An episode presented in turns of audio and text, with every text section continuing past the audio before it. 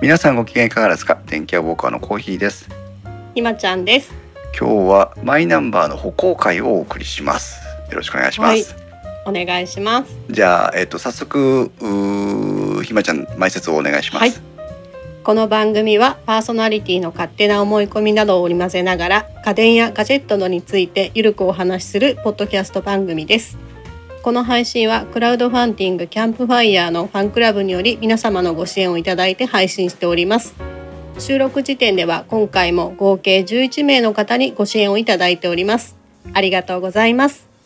ご支援の内容に関してはこの番組のウェブサイトインストウェブでご案内しております。もしご協力いただけるようでしたらよろしくお願いいたします。またリスナーの皆様とのコミュニケーションの場としてチャットサイト Discord にサーバーを開設しております。こちらはポッドキャスト番組ウッドストリームのデジタル生活と共同運用しております。よろしければご参加ください。Discord サーバーの URL は番組のウェブサイトにリンクが貼ってあります。ツイッターではシャープ電気屋ウォーカーをつけてツイートしてください。電気屋の木は器は W は大文字でお願いします。はい、ありがとうございます。はいもう前説3回目ということでだいぶ滑らかになってきたの柴さんから、ね、今コメントが入っておりますが ありがとうございます。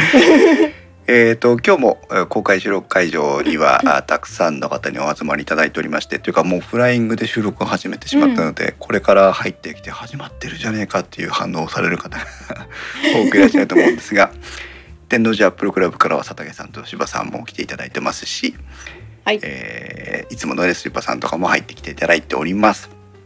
うんで今日はですね、えー、とマイナンバーの歩行会ということなんですけど、えーと前回の配信の時に、えー、とマイナンバーカードとマイナポイントのお話をさせてもらいましてうんうん。まあお話をつってもね愚痴半分で お送りさせてもらったんですけど、えー、といろいろあのリアクションというかコメントをいただきまして。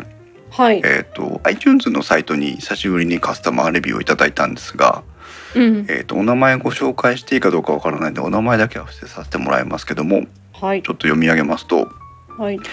単に家電カタログスペックを紹介するだけなら思い込みなどを語るのでも良いと思うただマイナンバーの回を聞いたところでいろいろと批判を繰り返す割には番号漏洩のリスクについて役所で言われたことを繰り返して茶化すだけで具体的なリスクの認識もできていないように見受けられたまたリスクがゼロなわけではないがリスクを減らすためにされている情報の分散管理や通信の暗号化などについて認識されているようには聞こえなかった。単に感想を語るのではなく批判を織り交ぜるのであればせめてもう少し下調べをしてから語っていただければと感じたというご意見、うん。星一つをいただきましてね。うん。あでもこの、えーお名前を伏せさせてもらってるこの方のコメントを読んでああまあそうねというふうに、んまあごもっともな部分もありますうね。ん、まああのマイナポイントの話だけをしようかなと思って、えー企画はしてたんですが、はい。えー、とどうしてもねマイナ マイナンバーカードの愚痴を言いますというふうに、言って始めてしまった手前もありですね、えー逆に言うとちょっとこう誤解を与えたというか、うんうー残念な部分はあったのかなと思いつつはい。それからもう一つねあの同じく、うんこちらはツイッターにこう、えー、とコメントいただいた方ではい。えっ、とですねこちらの方は多分いいと思うんですけどえ佐々木さんという方から、えーコメントいただきまして「もやもやする点は共感」ただ、うん。マイキー ID がスルーされていたような気がというコメントをいただきましてね、うん。はい。でこのえー、と佐々木さんとはその後ツイッターでいろいろご意見のやり取りさせてもらったんですけど、はい。まあ、とにかく分かりにくいですよねという。うん。えー、といろいろ分かりにくくて不親切ですよね。私はマイキー ID を取得する JPKI 利用者ソフトというアプリがなぜかダウンロードできずくじけましたという。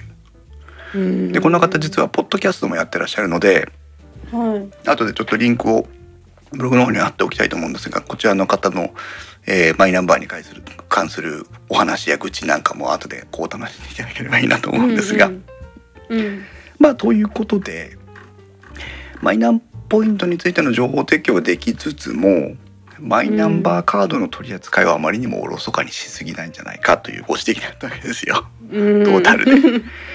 そ うでうんあのまあ確かにそうよねと。じゃあ、うんこのうーんとモヤモヤからぐる口をなんとか解決する方法はないかなと思いましてね。はい。じゃあこれはまたあのゲストをどなたかお呼びして詳しく話を聞いてみようという安直な解決策に走ったんですがいやここは詳しい人に聞くのが一番。一番ですねあの、はい電波の話は天王寺アップルクラブの大道さんに聞いてますし、はい。Mac の話は太郎健さんに聞いてますしはい。Windows の話は木澤さんに聞いてますしと、はい。えーその時その時に応じてプロフェッショナルをお呼びしてるわけなんですがはい。今回は実は初登場のゲストをおよお招きしております、お、えーはいゲストはこの方ヤンマさんですよろしくお願いしますはい、えー皆様はじめまして、えークリラジテックアベニューという番組をやっております、ヤンマと言います。よろしくお願いします。よろしくお願いしますヤンマさんとお話ししたのは今日が初めてですよね そうですね、番組上では初めてですよね。ね5分前ぐらいに「こんばんは」ぐらいの話ではい。ヤンマさんのご紹介をさせていただきますと今あの自己紹介もいただきましたがクリラジというこ今でこそポッドキャストですけどインターネットラジオということなんでしょうかねスタートは。えっ、と、いや、大元をもっとずっと遡っていくと、えあの、下関の、えーコミュニティ FM えがありまして、ええ。ーまあ、あの、カモン FM っていう FM 局があるんですけれども、まあ、そこからスピンアウトをして、うん。インターネットラジオをやろうと。うん。要するにコミュニティ FM、まあ今でこそはい。ネット通じて聞けますけれども、当時はそんな仕組みなかったので、うん。うん。で、まあそこからスピンアウトをして、ネット上で配信をしよう。で、始めた頃はまだ回線速度がめちゃくちゃ遅かったのでいや、そうでしょうね。うんええで、あの、喋ってた時間よりもダウンロードする時間の方が長いとか、まあ皆さんテレ放題の時間とかにダウンロードしてとか、いいうところから始まってるのがクリアジなんですね。へえ。であそれは知りまあ私がそこに入ったのはまあそれよりももっと後なんで、はい。えーまあそれ始まったの自体は2000年よりももうもうちょっと前ぐらいじゃないかな。なのでもう、あの、クリラジというもの自体はもう20年ぐらい経ってるんですけれども、はえーまあ私がそこに一緒になったのは2008年の頭からなので、あ。はい。はい。お、まあでもかれこれもう12年ぐらいですけれどそうも、ですね。長いですね。そうか、ええさらに先私よりもさらに先輩で。あいでえいえいえ。あのー、山さんは今もそのクリアジテックアベニューで、えっ、と、先ほどご紹介した太郎健さんと各週で番組を配信してらっしゃって、はい。まあ、テクノロジーのことから、日常のことからいろいろお話をされてるわけなんですが、まあ、まあ、ほぼ日常なんじゃないかって感じですけどね。そう、二人のこう、お茶飲み話をこうリアルに聞くという感じのとうんころもありつつ、そう鋭いお話もあったりして面白く聞かせてもらってますが、あありがとうございます。はい。でヤンマさんは実はこれこのご本人にはお話ししたことないんですけど、はいえっ。と、私が、えーポッドキャストをやっていく上で師匠という風な、えー位置づけを勝手に思っている人が実は3人いましてなんと、はい。そのうちの1人が実はヤンマさんなんです。おおええ光栄です。ありがとうございます。あの Facebook にポッドキャストのあーポッドキャスターの集まりのところがあって最初はそこでヤンマさんと知り合ったぐらいの感じだったのかなとなんとなく覚えてますけど、うんうん。あのいろいろ質問をしてたらああでもないこうでもないこういろんな知識を惜しげもなく教えていただいてだいぶ昔は参考にさせてもらってあええあのそれ以来やっぱりこう知ってることは惜しげもなく教えるべきだというヤンマさんの教えを勝手に受け取ってこういろいろ活動を続けているというなるほど。でございましてありがとうございます。あいえいえ、こちららこそありがとうございます。念願かなって電気評価にゲストにお招きしたという形になっていて私としては大変嬉しいんですがはい。ありがとうございます。はい。でまあ早速余計な話は置いといてですね、えーマイナンバーカードマイナポータルマイキー ID いろんなキーワードがあるわけなんですがこの、はいえーマイナンバーにまつわるお話についてこう一個一個仕組みを理解していきたいなというふうに考えてるんですけどさあどっからお話を聞いていけばいいんでしょうね。まあね、どこを入り口にしよようかって非常に難しいんですけれども、ははい。い。まあ、まずは、そうですね、だからカードそのものの話からしなきゃいけないのかなとうんうんうん。思うんですけれども、そうですねはい。うんあの、このカード現物何がどこにどう配置されてるかっていうのを見たことあります？はい皆さん今マイナンバーカードをお持ちの方は取り出していただいて見ながらぜひお話を聞いてください ですよね。私はい今目の前に自分のマイナンバーカード持ってます、うん。はい。はまあ、まずね、あの、なんだ、名前とか顔写真とか入ってる方が表ということになってるんですけれども、はいはい。はい。ここに、まあ、いろんな個人情報ですね。住所、氏名、えっ、と、そうですね生年月日、性別とか。うんうん。で、あの、なぜか、えっとセキュリティコードがこっち側に書いてあると。セキュリティコード4桁の数字が下の方に書いてあると思うんですけれども。書いてます、はいセキュリティコードとも書かれてないんだけど、4桁の数字が書かれてますね、はい。うんあの、クレジットカードの裏に3桁の番号書いてあったりする、ああいうセキュリティコードなんですけれども、まあ、なんでかっていうと、裏ひっくり返すと個人番号が裏側に書いてあるからなんですね。ああそうかコピーとか写真とか撮られちゃうと,、えーとそうそう表裏を分けておかないとってことですねっていうことですね。ああじゃあ物理的なカードに対するセキュリティがまず一つここで取られてるんだ、うん。ほいほいまあ、これはクレジットカードと同じように、あの、表裏別の方向に書きましょうっていうことで、なぜか表側にセキュリティコードが来るっていうね、不思議不思議なことしてますけれども。はいであとは、あの、ね、後から書き込める領域として、何あの、住所変更した時に書けるようになってるとか、あそうですねえーあの、ね臓器提供のなんか意思表示の機能もそこにつけましたとか、はいあまあ、いろんなも本のついてますけれども。はい。こっち側が表面ですと。はいはい。はい。で、裏面ひっくり返すと、12桁の個人番号と、うん。で、IC チップがついてて、はい。で、磁気ストライプまでついてると。あそうですね、は確かに。うん。あそうですね、IC チップ、え？マイナンバーカードは IC チップで利用するんですよね。基本的に IC チップで利用するんですけれども、はい。あの、役所とかで使うときに、あの、磁気ストライプでも使おうっていう話がもともとあったのでついてます。あ そんなはい。あこれはじゃあ今現状だけを言えばただついてるだけってことですか？まあそうですね。これをだから役所で実際その磁気カードを通してなんかしましょうっていう話は、私もとんと耳にみ耳にしないので、仕組みとしては存在するけどということなんですね そうですね。へえ。もうなんかこの時点で「へ」なんだけど、もう早くもへいへい言ってますけれども。は、はいい。だからちゃんと見ましょうねはいはい。で、じゃあこのチップがついてますと。はいで、このチップの中に何が入ってるかっていう話なんですよ。そうそこですうん。ね、うん。で、このチップの中に何が入ってるかっていうと、はいあの、PKI の、要は、あの、認証のキーですね。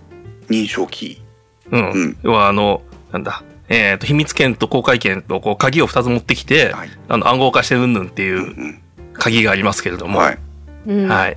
これがここに入ってますと。なるほど、うん、うん。データが書き込まれてるわけですねそうですね。うんうん。まあ、あの、マイナンバーの12桁もその IC チップ通して、あの、ネットとかで送れるように。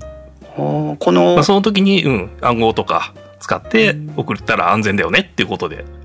なるほどなるほどはい、はい。うんで、このチップには容量がまだだいぶあるので、うんうん。うん。この容量の余ったところを使って、うんマイキー ID というものを入れて使ったらいいんじゃないのっていう話が、まあ湧き起こってきて、このマイキー ID 騒動が起きてるわけですね。なるほどうん。うん。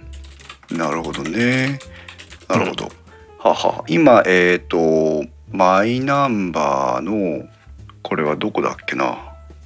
えっ、と総務省の、えーページでマイナンバーセットのマイナンバーカードの中で公的個人認証サービスによる電子証明書というページがあるんですが、はい。えっ、とリスナーの皆さんも、えー機会があればこのページを見ていただきますと一応この、えー公的個人認証サービスと電子証明書というのがマイナンバーの、まあ、電子利用をう理解していく上で大事なキーワードかなと思って、えー思ってたんですが、えっと、一応2つ今山さんからご説明いただいた公開鍵暗号方式による個人認証というのが2つのこう枠組みに指定されてまして、うん。えー、と一つは署名用電子証明書というふうに言われてましてね。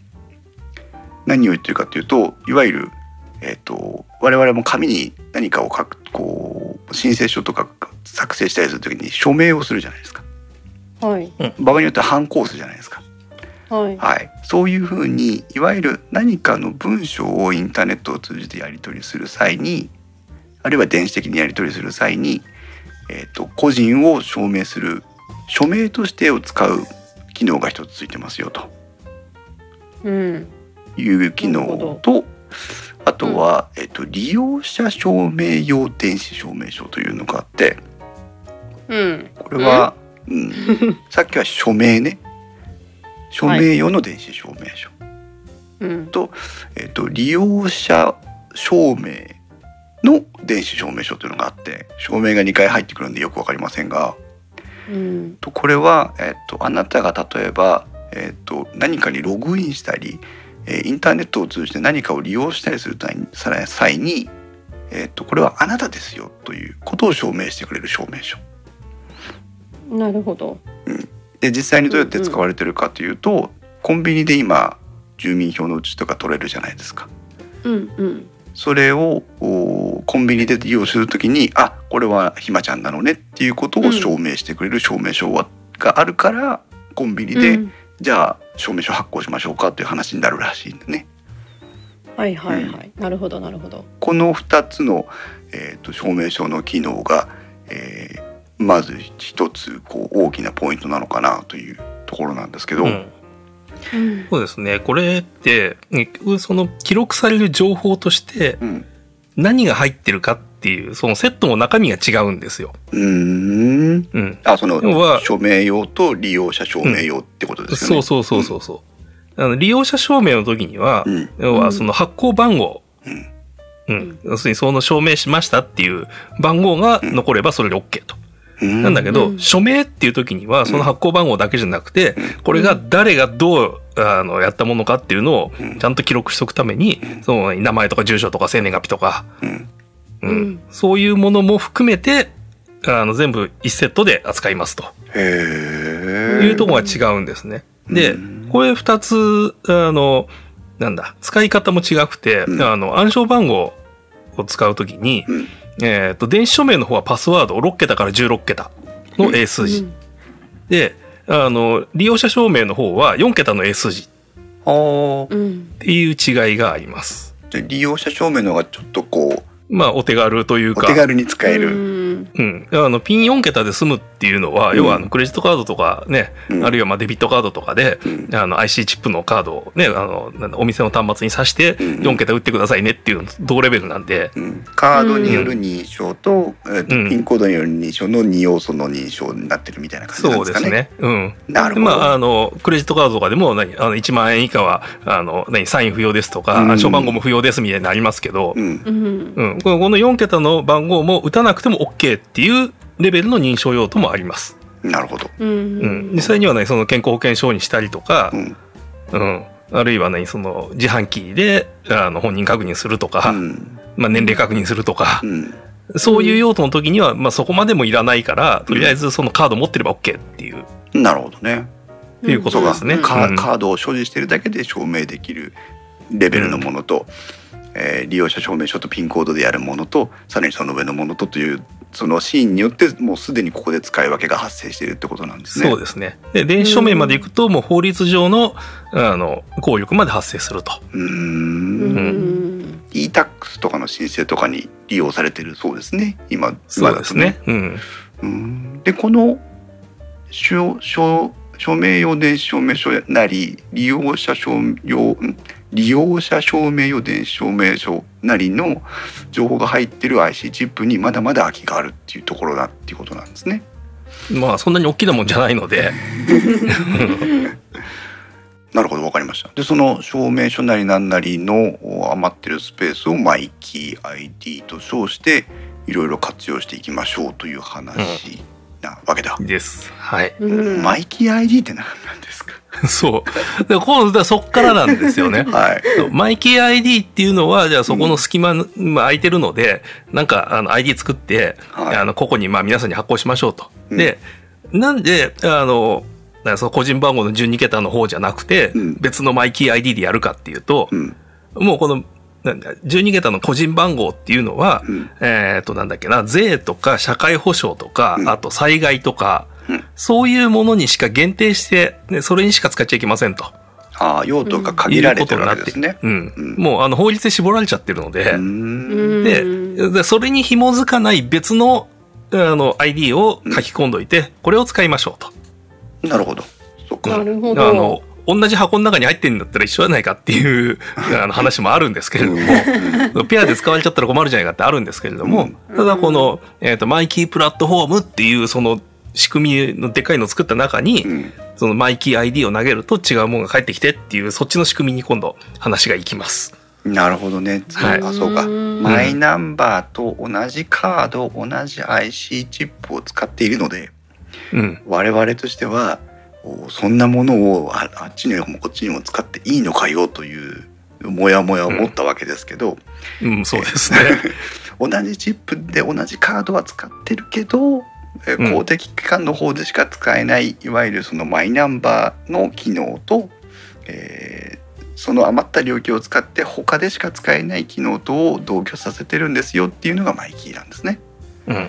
要は、あの、何携帯にフェリカが乗ってて、うんこれでスイカも使えたり、あの、なんだ、えっ、と、エディが使えたり、あうん、あの、ID が使えたり、いろいろしますよね。そういうことか。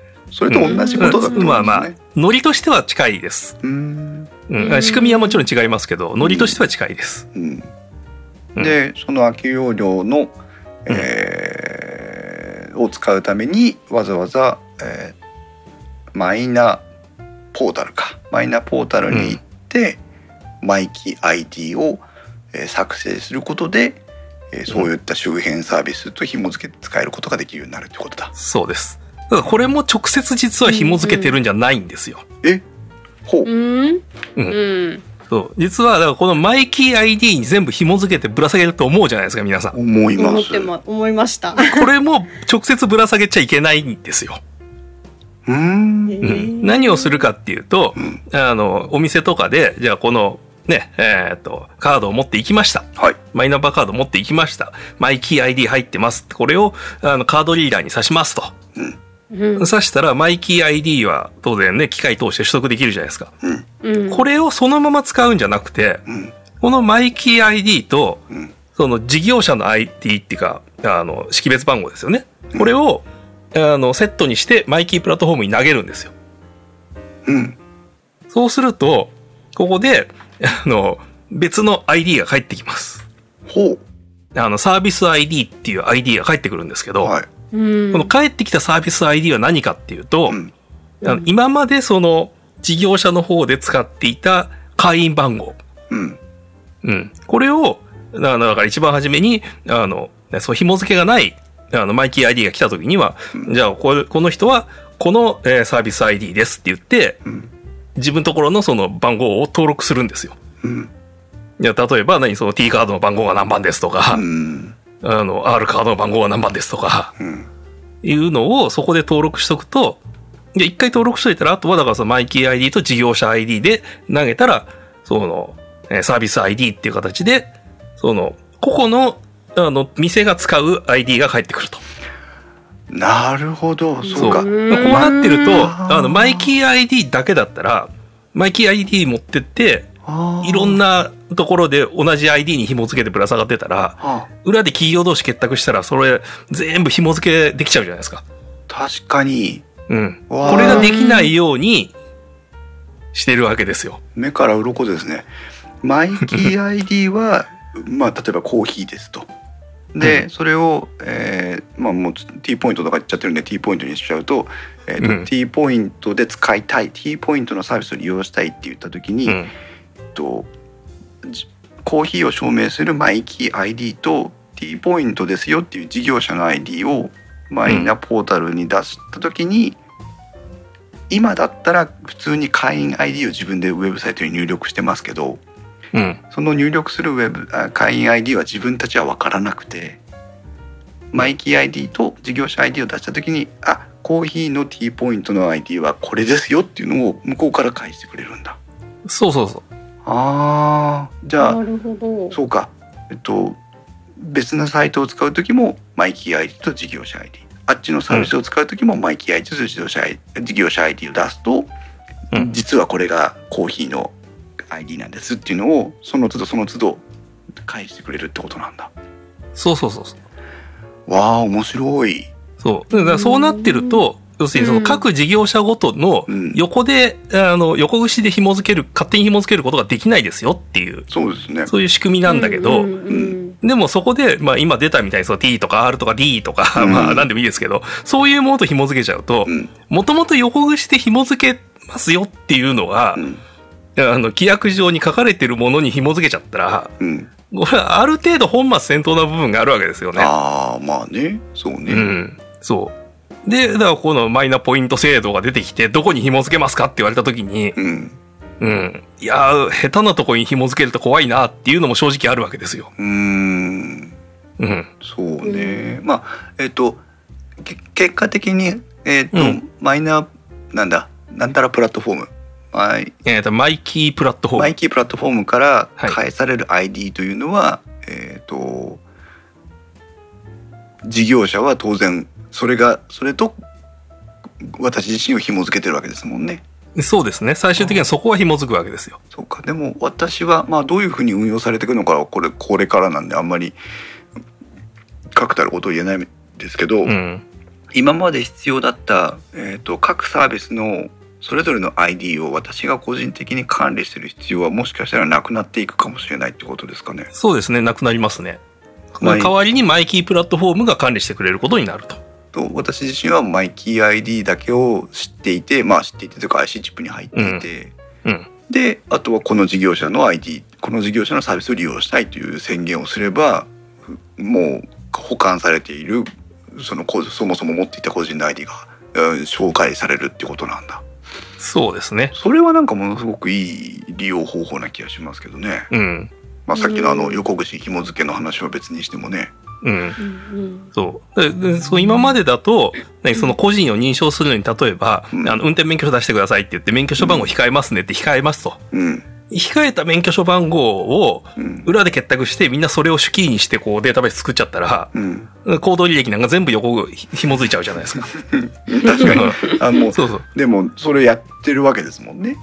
まあ、そういう運転免許の番号ではやってないとは思うんですけれども、うん、でも、あの、T とか R とか、まあ、そういうね、あの、共通ポイントカードってやつはもうそれやりますよって、あの、歌ってるわけですよ。このお店でこれを買った、このお店でこれを買った、このお店でこれを買った、でこの人は、えー、と男性で何十代で、えーとどういう通勤経路を持っていてでどういう消費傾向がありますよみたいなのをビッグデータにしてうんこれからのこうなんだ利利益を追求するサービスにこう反映させていくっていうことをやってるわけですもんね。そうですね。まあ、それをやってるから、その分のデータありがとうねって言ってポイントは還元されるわけですけど、うん、そうかまあそうするとまあえっと非常に理想的なサービスの形をシステムとしては作りつつも、えっとうん事業者としてそれをどういうふうに扱っていくかっていうところはまだちょっと未知数な部分があるということなんです。そうですね。で、かつだ、それが政府主導でやってるっていうことに対して民間がどう思ってるかっていう、うんその思いのぶつかり合いもあるわけですよね。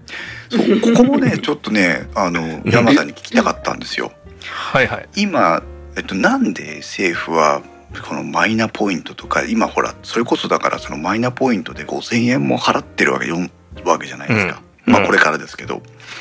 でえっ、とそのわざわざそんなに予算をつけてまでこのマイキー ID を普及していきたいとか主導していきたいとかっていうのにはどんな意図があるのかなっていうのがいまいちこうつかみかねてるんですけど、ヤンマさん的になんかその辺はどう見ますか？そうですね。まあ、それに関してはもう推測の域を出ないっていうのを、うん。まあ、初めにまあ、前置きはしておきますけれども、う んうん。まあ、どっちかっていうと、何？その、電子政府というものをまず作りたくてう、んで、あの、マイナンバーカードそのものをうん全員に持ってほしいと。うんだったら配れって話なんですけど、確かに。それをあの配らずに申請して取りに来てくださいってやるところが、まあ、まあ、いかにも日本風だなっていう気はするんですが、はい。うん。で、あの、なかなかまあみんなが持ってくれないと。うんで、なんで持ってくれないかって言ったら、うんその電子認証だけできればいいのに、うん。その表に、まあ、住所、氏名書いてあったり、顔写真入入ってたりするわけですよ。うそうですね。うんん。まあ、これ非常にこう過渡期のシステムだなと。あうん。あの、IC チップだけを、まあ、みんな配るんで、これで、あの、何、政府への、うん何？あの、なんか、そう、署名付きのものやるにも、このカードさせば OK ですよとか、あの、何？普通に、あの、一般人対一般人でメールをやり取りするときに、電子署名に使えるカードですよとか、ああ、いいな。で、それの認証局が、要するに PKI のね、認証局が、あの、JPKI っていう形で、その各都道府県でやりますよとかであれば、うん。まあ、全員に配って一人一枚みんなこれ使えで済むと思うんですけど、うん。まあそういう IT に詳しい人は多分いないんですよね。っていう状態の中で、あの、まあ、カードを作って、まあ、あの、所持認証として、うん別に何、その、IT 的に使わなくても、表面を見たら、ああ、これは誰それですねっていうのがわかるっていう、まあ、その、まあ、免許証の代替みたいな部分をまず取り入れましたと。で、あの、まあ、ネットでも使えるように IC チップつけました。で、これを一緒にしちゃうから、あの、ね、セキュリティ的に大丈夫なのって話になるんであっそうて、か。電子的なものってと、電子的じゃないものを共存させてるっていう矛盾があるのかもしれそうなんですね。そう。で、その矛盾があって、あの、ちょっと手を出すの怖いね、様子を見ようねっていう一般人が増えてしまいましたと。ううん。ん。じゃあ、そこにインセンティブをつけて、まあ、みんなに持ってもらったらいいんじゃないかと。どうやったらいいかなって言ったら、ポイント制にして還元しようっていうことを考えた人が多分いるわけですよねそうで。すね。う。うんんで、それも、あの、ポイント制にして還元するのが、各店舗で、ね、あの、ね、小規模の店舗同士でみんなで、あの、やったら、ね、その、なんだ、横串にできないから安心ですねっていう方に行こうかなと思って作ったところうに、ん。まあ、大規模なポイント業者がいっぱい出てきちゃったと。でまあ、ましてそういうところはこう、ロビー活動とかおそらくするので、うん。そっちに引っ張ってきますよね。うん。うん。っていうところまで来ちゃった結果がこれなんじゃないかなっていうふうに、私は想像してるんですけれども。なるほど。でもなんとなく納得できますね。ううんん。うーん。そうか、なるほどね。マイキー IE についてはだいぶでも理解できてきたな。うん。うーん。じゃあそのまあ、えっ、と今後、まあ、何かに利用されるかどうかはとりあえず政府は置いといて、うん。とにかくマイナンバーカードを持ってもらいたい。マイナンバーカードを持ってもらいたい。うんそうだな。マイナンバーカードを持ってもらいたいがゆえに、えー、とす少しでも得すりゃあんたたちはマイナンバーカード取得するんでしょというう、うー横島な考えからマイナポイントがまあ始まりというわけでもないけどマイキー ID とマイナポイントが一緒に使えたからこそできたことなんでしょうけど。うん。であともう一つ気になってるのが、えっと、マイナポイントの還元が基本的にはその電子決済に限られてるわけじゃないですか。そうですね。はい。この、うん、と電子決済も一応政府としてはふ普及を図っていきたい部分の一つではあるわけですよね。まあ、うんそうですね。その、ね、電子政府っていう、そのくくりの中で、うん。あの、お金も、まあ、ある程度電子化していきたいし、うん。あの、何そう、商売の中でのやり取り、それも全部、その政府で把握してやっていけばうん。いいんじゃないのっていうのが、こう、じわーっとあるわけですけれども、そうん。こじゃあ、でもそれがね、ちゃんと使えてるかどうかっていうのが、うん。うん、つい、あの、先日一個ね、あの、試されたものがあったわけですよ。何でしたっけ？何かっていうと、給付金10万円給付金ですね。あそう大失敗したやつですね。うんそう、大失敗、そう。あれがだから、なんであの10万円給付金であんだけ大こけしたかっていうのをう、んちゃんと把握できれば、うん次がうまくいくと思うんですよね。そうですね。でもおそらく、うん把握してないのが多いと思うので、うんまあその辺も踏み込んでおきたいなと思ったわけですけれども、あれも不思議ですよね。だって、あのマイナンバーはどういう形通知書のでほ保有している方であれマイナンバーカードを持っている方であれマイナンバーは基本的に一人、国民に対して一人一つがもうすでに割り振られてるわけじゃないですか。そうですね。でそれの認証のためにマイナンバーをだから10万円給付のマイナンバーを使っただから失敗のしようがそもそもあんまないような気がするんですけど。そういや、これが、あの、大きな誤解の上にこれを走らせてしまったので失敗したんですよ。おう何かっていうと、あの、うんこのマイナンバーの番号と、民間の何かとか、うん。そういうあの個人データとか、うん。そういうものを紐付けて使ってはいけませんっていうのがこのマイナンバー法っていう法律の方に書いてあるわけですけども、ね。うん。番号だけつけてそれで出して、うん。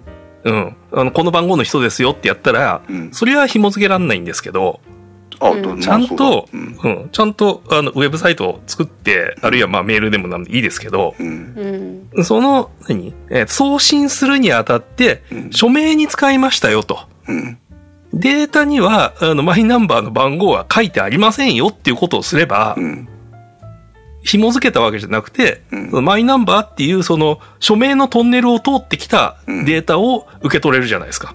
そのまさにこれは私個人ですっていうことを証明したっていうことになるわけですもんね。そうそうそうそう。で、そのトンネルを通って受け取ったデータを紐付けることは別に規制してないんですよ。なるほど。うんうんマイナンバーは含まれてないわけですからね。そうそうそうそう。ん番号そのもので、あこの番号だからこの人だっていうところに紐付けたら、うんこれは法律でダメって言われるけども、トンネル通ってきただけのこの番号が書いてないデータは、うんうん、あこれは本人から来たものですっていうだけなんで、これ紐付けて、うんそのまんま、あの、何？システム回せば回るんですよ、本来は。なるほど。うんそう。ここら辺のこのシステムを全く理解してない人が、まあ、あーあの、各行政で受け取ってしまったと。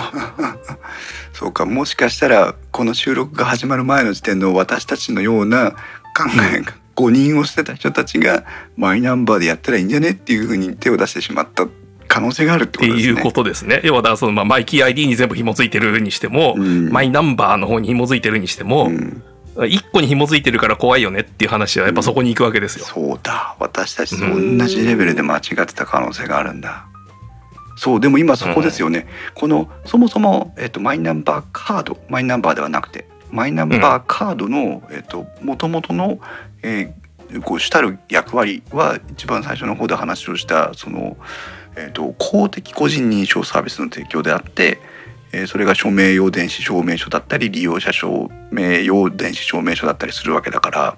うん。今山さんが言ったように、えー、と電子的に10万円の給付を申請をしてなるほどあなたはどなたかは知らないけど正しい個人ですねっていうのをマイナンバーカードのその例えば署名用電子用証明書で確認できていてその先のえー手続きはマイナンバーとは別にきちんとか完結するようになってますよってなってさえいればよかったんだ。そうそうそうそう。はあ。まあそんなこと全然せずに、あの、マイナンバー12桁を書いてくださいって言って、うんそれを送信してるっていうね。うん。あの、暗号化してとかそういうのとは別の話ダで、その書類の中に12桁書きましょうみたいな。なるほどね、そうかそうそういう難しさがあるんだなってことがよくわかる一つの事例だったわけですね。うん。はあなるほどなるほどあのー同じくこのマイナンバーカードの普及を妨げるまあ遠因になってるのか主要因になってるのか分かりませんがうん。私たちがマイナンバーにふ触れ始めた頃、えーとうんひ非常に取り立たされてたテーマの話あのものの一つとしてあの税金徴収の首根っこを抑えられるんじゃないかっていうところがうん。まあお多くの方が危惧されてたところでまあ自分に関係あるかないかは別にしてで例えばあの具体的に言えば副業をやってる人が、えー副業がバレるんじゃないかとかうん。あとはあの今までまあね脱税をしてたわけじゃないんですけどおめこぼしの範疇にいた人が、えー、ときっちり徴収されるんじゃないかとかうん。あのそういったこともうん懸念されてて、でマイナンバーなんかなんでそんなものを好き好んで使わなきゃいけないんだとかっていう風な風潮が私の実はあの私個人の周辺の、例えば会社の同僚とか、うんえー人たちはそういうことを心配はしていたんですけどうん。それもなんかその政府が進めたいその電子政府のう推進とその税金徴収とかしっかりしていきたいとか口座をこうの根元を抑えたいとかう金の流れを把握したいとかっていうそのキャッシュレス決済とかの部分となんかごちゃごちゃにこう絡み合っていってる部分はまだほぐせてない気がするんですけど なるほど、なるほど。そのあたりはどうなんでしょうね。うん。まあそのあたりは政府としてはもちろんやりたい。要するに、うんあの、全部きっちりやりたいっていうふうに思ってる。まあね税税金を徴収するっていうのは大事な機能の一つですからね。そうですね。うんで、まあそれが、あの、ちゃんと全部フルシステム化されれば、もうフルオートになるっていうところまで本来は行くんですけど、うんそのフルオートにされたくないっていうあの、ね、そう節税をしたいっていう方たちがいるわけですよね。うんあそうかうん節税ねなるほど そういう表現よく言われますけれども。そう。で、だからそう、じゃあ節税をしたいって言われる方たちが、うんあの、何？これはこういう費目だから、ああいう費目だからって言って節税をしてる分っていうのはう、んそれは、まあ、あの、その通り、まあ、あの、過去も未来もそのままいくと思うんですけど、はい、うん。問題は、その、何？節税の範囲じゃない、あの、外側でちょっとやりとりしてるやつだから、これ、あの、何？おめこぼしでいいよねって言ってるような類のもの。うん。ううん。ん。これは、あの、節税じゃなくて脱税なんですよ、そういう意味では。なるほどね。まあ、そういう意味では、あの、そこは、あの、捕まっちゃうからちゃんと申請しなさいって話なんだけれども、うん。じゃあ逆に、あの、申請しなかったけど、あの、まあ、源泉徴収とか言って取られてるのもあるじゃないですか。はい。うん。うん。あの、サラリーマンに限らずね。うん。あの、うん。個人対個人で仕事しても、あの、ちゃんと、ね、その税申告するときに、あの、払う側が先に仮に納めときますよってういう、んそういう仕組みもあったりするんですけれども、これって、あの、多めに取られてるんですよ。あはい。うん。どっちかっていうと。うん。うん。で、それを、あの、後で確定申告して、還付で返ってくると。うん。うん。いう形なんで、ちゃんと把握しといてもらったら本当はいいんですよね、そういう意味ではね。ああそうか。うん。そうそう。ああそういうことか。そうか。あの多めに取られてる分年末、うんサラリーマンだったら年末調整その方あのそうそうそう。個人事業主になったら確定申告で、えー多くの場合返ってくるんだからあの、う真面目に申告しておけば当座取られる金額はお増えるかもしれないけどきちんと返ってくる分あるんだから大丈夫よっていうことなんだ。そうそう。で、あれを、そう、帰ってくるのを無視して、うんあいいよいいよ、もう取られっぱなしでいいよっていうのを、俗に源泉かけ流しって言ったやつがいるんですけど、誰がうまいこと言えと。そうか。そうか。でもうん。そのかけ流しをしっかり循環してくれる 効果もあるよと。ふ、まあまあマイそうですね。マイナスと言ってしまっては誤解がありますけどその取られるばっかりじゃないんだからねっていうところはあるわけですね。うん、そうそううそう。ん。で、逆に、だからね、その、きっちりこれだけの金額が、その税として、あの、納めましたと。うんで、じゃあそれがどういう用途に使われましたっていうのを、こう、何？全部電子化されてれば、全部紐づいていくわけですよ。うん。うんで、これを紐付けたくない人っていうのは、あの、何？まあ、どこぞの、なんだ、あの、音楽著作権協会で、あの、うん。電子データじゃなくて紙でくれって言ってて、とか、いう話が、まあね、以前ありましたけれども、うん。まあ、そんなようなのとか、あの、流れを不透明にしたい人たちが、どっちかっていうと、あの、何？なるほど。なんだ、データ化して データを抑えられたくないっていう電子化されたくないっていう。そうね。うんなるほどね。まあなるほど。ああそうか。うんと直接的にマイナンバーの話とはちょっと脱線してしまって申し訳なかったんですが、えっ、と電子政府なりここの税金徴収のことなりを考えていけば、えー我々一般市民としてはあの特にその漠然と感じてるようなデメリットはあまりないですよっていうところが一応の答えかもしれませんね。そうですね。だからまあそう、何？ちゃんとあのメリットがあるようにメリットがあるように作ってるんだけど、うんあの、あまり政府が信用されてないっていうのがそこの上にもうプラスアルファくっつくと、そうすると、いや、このメリットって本当かなって言って、こう、勘ぐる人たちが出てくるわけですよね。勘ぐりましたもんね、私もね。うん。あれ？もちろん私も勘ぐりましたけども。ヤンマさんは今は、はえっと雇われる人間ですか？それとも個人事業の方ですか？えーと今はメイン雇われで、はい。あの、副業個人事業ありっていう体にしてあるので。は、はははは。じゃあ、うん。えっと源泉徴収なりそのもされつつ確定申告もしつつっていう人なんだ、っていうことですね。はああそうか、まあ、じゃあ毎年の確定申告とかは本来このうんと、まあ、マイナンバーとは言わず電子政府なりの仕組みがしっかりしていけばうんもっともっと楽になっていくっていうい。そうですね。ことなんですね。逆にあの、もっと手抜きをするために、あの、源泉かけ流しの年もあるんですけど、もう嫌って。いいや、この金額だったらどうせログイン取られてないから、みたいな。ひまちゃんは今はや、はい完全に雇われてるんだっけか？そうですねちょっと前まではや副業してたんで、うん、そうですね2個2つのところから収入もらってっていう感じなんで申告はしてました。なるほどね。そはうーん。そうね。まああのまあ全ての人に言えることじゃないですけど例えばあの家賃収入があるとかねそういう人でも確定申告って必要になってきますしね、うん。農家さんとかもか？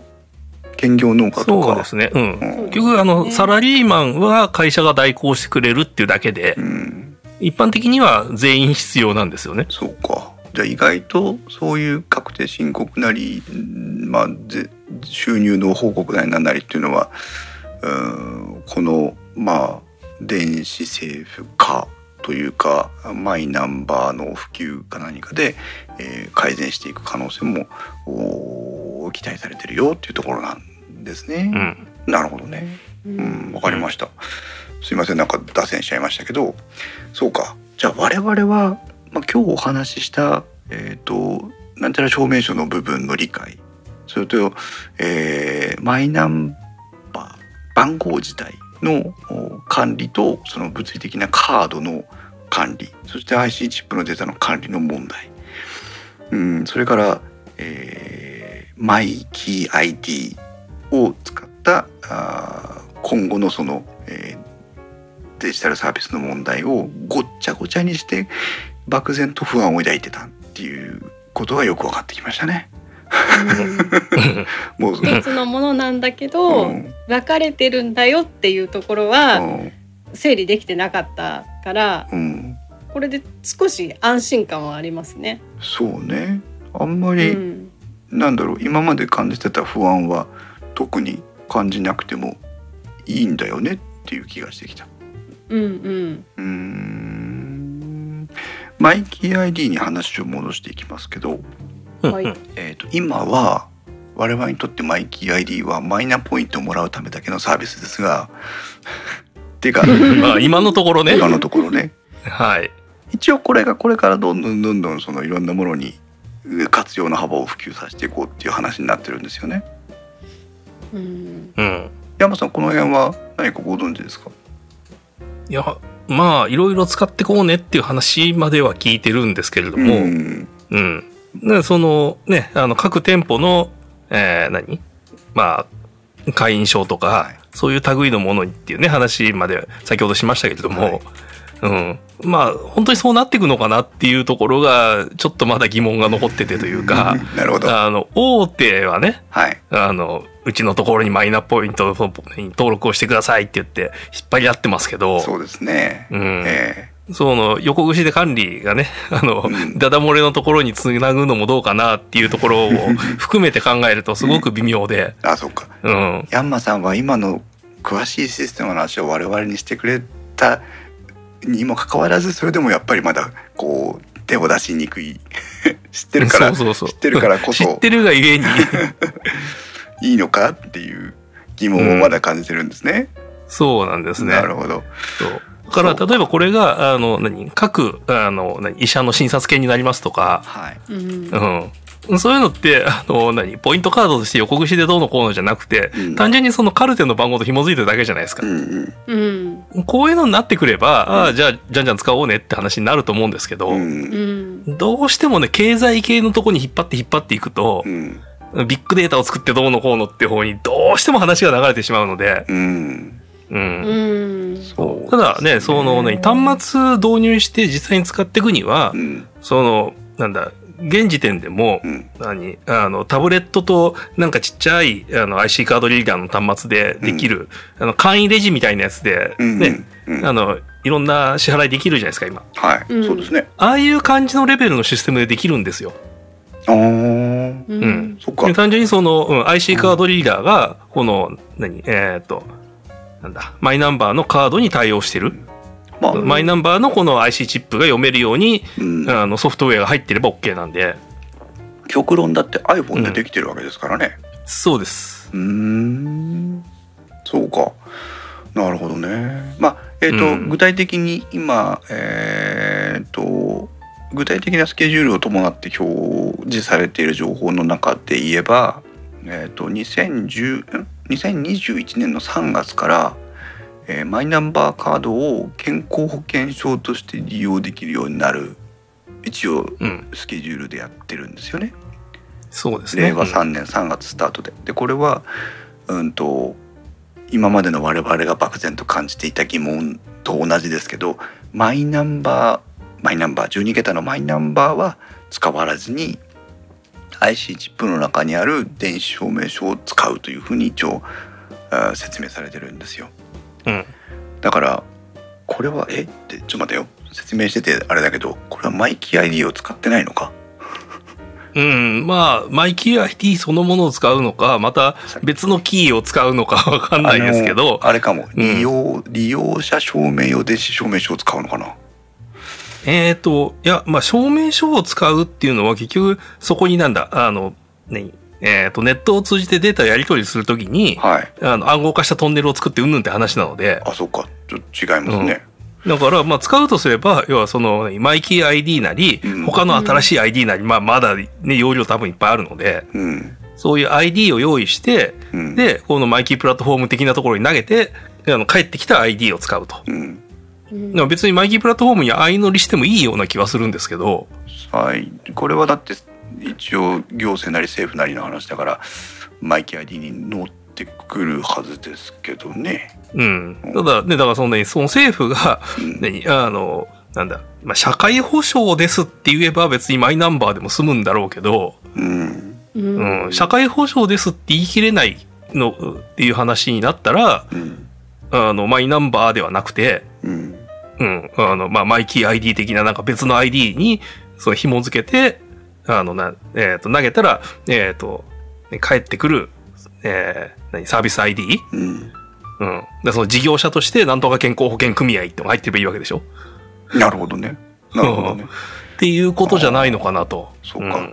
一応マイキーについても、えー、と総総務省のやつとかを見ると,、えー、とマイキー部分っていう表現が結構多く見受けられるんですよ。うん。うんうん。でこのマイキー部分っていうのは何かというと今ヤンマさんからいろいろ説明していただいたその IC チップの空き容量のことをマイキー部分というふうに呼んでるらしくて、うん。と今マイキー ID っていうものを発行してマイナポイントを受け取ろうとしているのにもかかわらずそのうんマイキー ID とマイキー部分とは一応また別な別というかそのえっ、と違う意味なんだねマイキー部分の中にある一つの機能がマイキー ID ななんだなうん。だから今山田さんが言ったようにマイキー ID を必ずしも使うとは限らないといううん。別の ID かもしれないし。マイキー部分に別な ID が登録して使われるようになる可能性も否定できない、うん。まあ、非まってないから、常にややこしいというか、決まってない。いや、決まってないっていうか、あの、ズバッとこうだよねって決められるだけの、うん、この、知識を持ってる人は多分いないん。ですよ。あの運営してる側というか、うん。制度を側ですねうん。設計してる側というか、そうですね。う。ん。まあでも本来であればマイキー ID に全部紐付けちゃってマイキー ID に事業 ID が組み合わされれば ID 番号があの発行されますっていうさっきのシステムであればですよ、うん。マイキー ID に全部紐付けちゃっていいような気がするんですけどね。うん。でだからそこで、でその何その微妙な、あと何、その漏洩の怖さ問題？うん、マイキー ID が漏れた時に、うんだってだまあ、マイキー ID だけが漏れても大丈夫だと思うんですけど、うんね、その事業者 ID と紐づかないとその先行かないわけですから。うん。だからだから何その、まあ、事業者 ID 一覧が漏れて、うんマイキー ID 使いたい放題になった時に、どこまで影響範囲が及ぶかと。ここでマイキー ID じゃない別の、あの、何別のなんとかキー ID っていうのが、うん。あったら、そこには被害が及ばないから別のにしといた方がいいよね、みたいな、そうか。いうことを考えてる人がいるのかもしれない。そうか。とするなるとほど。えー、と健康保険証なんかに代表されるこう公的な意味合いが多い部分についてはマイキー ID を使うけども、えー、と商用利用的な部分についてはなんちゃら ID を設定しましょうね、うんみたいなことが今後あるかもしれんってことですね。そうそう、なんか10個ぐらいここに ID が入ってて、あっち方面にはこれです、こっち方面にはこれです、みたいな、また縦割りになっていくっていうね。そう。結局紐づかないという。うん。なるほどなるほど。そう。で、まあそうやってね、その紐づかないものを複数持つことができるんですよっていうのが、まあ、このね、うん今回の、えーまあ、マイナンバーカードの中身のうん IC チップのうんぬんっていうところなんと、ね、いう話なわけですけれども。そうですね。うん。マイキー ID じゃない？マイキー部分もう皆さんせっかくだから今日を境にこのマイキー部分という言葉をしっかり覚えておいた方が いいと思いますけどこのマイキー部分がえー、とまだまだ利用の可能性がある状態のままであるからこそ我々の分かりにくさというか、スパッと分かりたいっていう気持ちを満たしてくれてないから分かりにくいのかもしれませんね。もうよっぽどねあのね携帯のフェリカの方が分かりやすいわけですよ。うんそうですね。そうあの決済用のうん ID がいくつか入ってますと。で、うん空き領域の中を使って何あのなんだドアの解錠システムの ID が入ってますとか、うんあの何どっかのなんだサービスチケットが入ってますとか、うんうん、そういうのももうフェリカとしては運用されてるわけじゃないですか。なるほどそうですね。うんうんあれを今度はだからそのね、政府主導の接触型 IC でやろうと。うんうん。いうように考えれば、まあ、うん大体、こう、近いところで理解できるんじゃないかなと思うんですけれども。なるほどね。うん。なるほど。で、まあ実際にね、あの、何、携帯に入ってるあのフェリカのチップを流用して、うんあの非接触で、あの、この、何、マイナンバーの話をしようっていうのも、うんまあ話は出てきているので、うんうん。うんうた。ん、タイムライン。余計ややこしくなっていくんですけれどもね。うん。タイムラインからおさむまるさんはマイナンバーカードを運転免許証の中に入れてほしいという、うん。そしたら免許更新のたびに新しくなるからっていうね。うん、今マイナンバーはまあ今は逆にしようとしてますけどね。マイナンバーカードの中に運転免許証の機能を持たせようとしてるわけですね、うん。マイナンバーカードの更新が10年で電子証明書の更新が5年という謎のあのダブルサイクルを持ってる、ダブルライフサイクルを持ってるカードですから そうそう。いっいっそ5年にしたらいいんじゃないという まあ、物理的に5年で変えとけばいいじゃん。ね。思うんですけれども。うんうん。まあ、証明書だけだったら、まあ、データだから、うんあの、5年で書き換えてもいいよねっていうなんかのと、で、あの、データって、あの、県をまたいで引っ越したら書き換えなきゃいけないんですよ。そうそうみたいですねうん。なんでかっていうと、このね、JPKI っていうこの認証局が、はい。県単位なんですよね。そういうことなんですね。うん。なので、県をまたいだら、もうこれは完全に書き換え必須ですと。うーん。うん。そうなんだ。電子証明書の更新とかをアプリベースでスマートフォンの端末からできるようになったりすると本来は便利なんですけどね。うん。だって個人はあの現時点では証明できてるわけだからうんそこも電子手続きでいいんじゃないのかなっていう気もするそうですね。うんそう。でやっぱり、あの、制度としてどっからどこまでを電子手続きにして、うんそのためのキーがこれで、うんっていうところを、もう一回なんか、本当は洗い出さなきゃいけないなと思うんですけど、うんなんかね、あの、何このマイナンバー法のこの、何法律の条文見てる限り、一切そういう感じじゃないんですよね。そうですね。難しいですね。うん。まあねカードだけが一人歩きして本人と紐づいてなかったっていうのをうん心配するから顔は店に来いということなのかなとも思ったりもするんですけどね。うん。なるほど。いろいろわかりました。ひまちゃんうん。どう？今今日ヤンマさんにいろいろまあマイナンバーマイナンバーカードだから名称がかぶってのは困るんでね、マイナンバー番号としてのマイナンバーそしてカードとしてのマイナンバーカード、で、うん。えっ、と IC チップを利用した認証機能としてのマイキー部分と、えー今回マイナポイントを発行する際に利用した皆さんがこれから取っていくことになるであろうマイキー ID といううん。えー話を、うんずっとしてきたわけです。ややこしいんですよね。ややこしいですね。してきたんだけどだいぶクリアになりましたかね。そう納得はできた。でも、うん、でもやっぱりっていうところはどうしてもある。うん、っていうのが、まあ、あの前回の時にも話してたうん、あの個人認証番号って人に見せちゃダメでしょっていうのに、うん、結局はこうこれがもし保険証になった時にうん。窓口で見せるわけじゃないですか。うん、それはいいのっていう話とか、うん、そういうところはなんかすっきりはしてない。う。うんん、あれもね、あの、何？えーカードそのものを見せなさいっていう運用じゃないんですよ。うん、うん。あの、うんこれも、あの、なんだ、そう政府の発行の PDF とかに書いてある話なんですけど、マイキーの行政窓口や店舗での活用においては、カードリーダーを利用し、うん、うんで、あの、行政窓口職員や店舗、店員等にはカードを手渡したりはしないことっていう。え、そうなんだ。うん。じゃあまあ保険証見せてくださいって言っても、うんこのカードをカードリーダーにかざしてはい確認できましたよっていうことになるだろうってことですよね。そうそうそう。だから、まあ今ね、あのコロナ騒動もあって、うんクレジットカードとかで支払いするときにも自分で刺してねって言ってやるじゃないですか。変わりましたね店員に渡したりしなくて。うんうんはいで、まあようやく、あの、何、勝手に店員がスキミングする被害とか、うんそういうのからね、解き離れたなとは思うんですけども、うんうん。うん、そういう感じで、このマイナンバーカードを使ってなんか認証するときにも、うん自分で刺しなさいっていうのが、これが基本。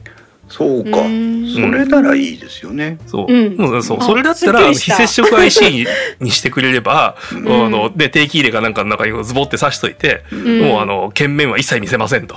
うんペッてかざすだけですってできるのに、うん。あの、裸のままでこうね、あの、ザって刺して、うんうん、カードリーダーでやらなきゃいけないっていう、ここにまあまだ若干の矛盾があるわけですよ。ううんん。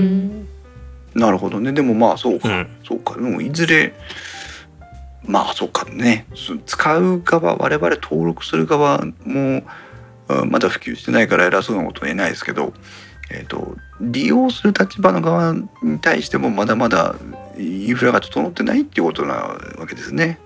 うん。マイキー ID まを使ってポイント事業を例えば運営したいとかってなれば当然そういうそのカードリーダーとかの手当も必要でしょうし、まあ、行政がどこまで行ってるのか分かんないですけどね。そうか、だって民間レベルで、あの、まあ、今でこそ、何、あの、クレジットカードに IC チップついてるのね、うん。もう一般的になりましたけど、うん。うん。あれ実験始まったのは何年 ?20、20年以上前なんですよね。うーん98年とか99年とかそのくらいじゃなかったかな。うんで、まあ実際その実験に参加してカードをあの作って、うんあの IC チップのカードを使ってたことがあるんですけど、うんあの時に、あの、このカードはどうやって決済するのかっていう裏に聞きに行ってカードそのまま持ってっちゃったりとか、うん店員さんがよくやってたんですよ。うんうん。うん。で、まあそういうことがなくなって、まあね、その、今になってようやくその、自分でカードを挿して、あの、何それ以上店員さんに渡さないで持って帰ると、うん。うん。うんいうことになって、その、ね、あのデータを抜き取られるとか、そういう被害が起きないようにようやくなったわけですけれども、あうん。そうだそうだそうだ。今うん。タイムラインからおさむまるさんが、カードリーダーで読み込むのなら表面に番号なくていいと思うけどっていうコメントいただきそう、ましたけどまさにそうなんですよ。えっ、とひまちゃんも誤解してるけど私も聞き流しちゃいましたけど、えっ、と、うん。一番最初にヤンマさんからご説明いただいた通り、えっ、と、マイナンバーカードの表面にマイナンバーの記載はないんだよ。裏？裏にあるんだこれあくまでもっ。て思うでしょうん、う。裏に IC チップついてるんですよ。あれ？っていうことは、あの、刺すときには IC チップと番号が書いてある面が表になって刺さなきゃいけないんですよ。ねうん ねっていう、うん非常に困った作りなんですけど、せっかくこうマイナンバーの型を持とうと思ったのに。ね、そう、だから私もだからこれ一番初めに実は言ってるんですけれども、これが全部あてんこ盛りになったカードとして発行されてしまうので、これあの紙やすり持ってきて削っていいですかね？みたいな。そういうね、考えもこう、ちらっと出てきてしまうんですけれども。ね、いやでも、まうん。いや待て待ていや待て待て。あのだから、えっと、番号を必要しないで個人の、えっと、証明書として健康保険証とか運転免許証の代わりにこの番号をあくまでも自分ですよっていうのをその相手に対して認めさせる場合には券面の表面だけを見せれば よくてそこに番号はない。うん、まあね、まあねあの写真と住所氏名書いてある方には番号ないですからないね。ぞという。そう、うんよし。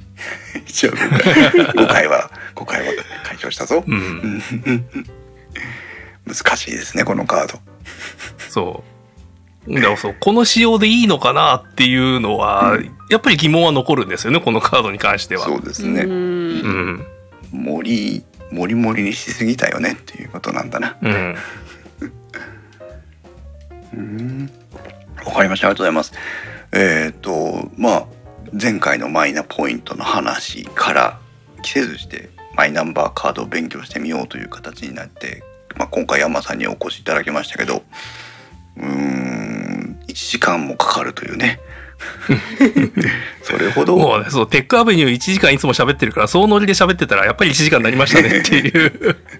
そう。でもそれほどやっぱマイナンバーカードはまあ利用まあ、利用するというか我々側もまだまだよく理解できていませんでしたし、えーうん。行政自治体の方も、えー必ずしも正しくこの運用方法をえー理解できているわけではないという一面も先日のその10万円給付金の問題点で露呈したということではありますがうん今今年の頭ぐらいの時点で1900万人ぐらいですかマイナンバーカードの発行率というのはその程度だということだった。ちょっと番号うろ覚えですけどいうことでしたけどはい。まあこのマイナポイントの間もなくね運用を始め9月 ,9 月からですからね間もなく始まりますが、うんうんマイナポイントが後押しをしてマイナンバーカードの普及が、えーなってくれば、うん。もう少し全体としての運用のこう精度というかね、えーうん。上がってくるのかなというふうにも期待しつつ、うん。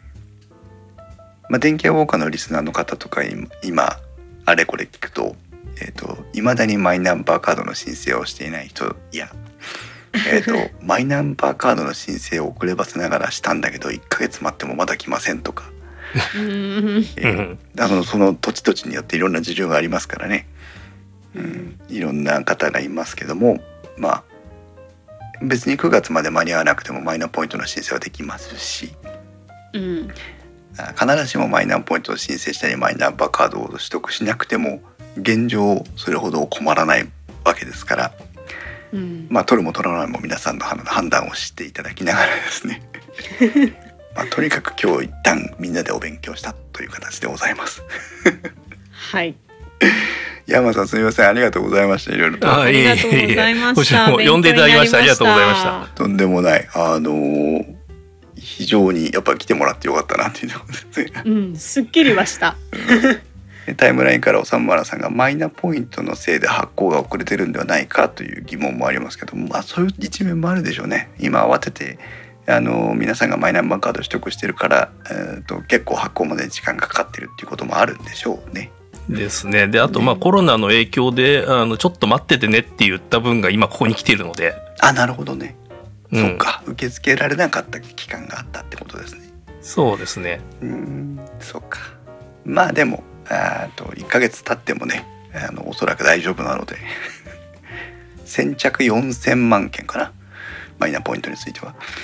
っていう、まだ大丈夫そうですね。全然大丈夫だと思います 皆さんもこれを機会に、まあ、新しい制度や我々の利便性を向上するかもしれないマイナンバーにまつわる仕組みを、えー調べてみてはいかがでしょうか。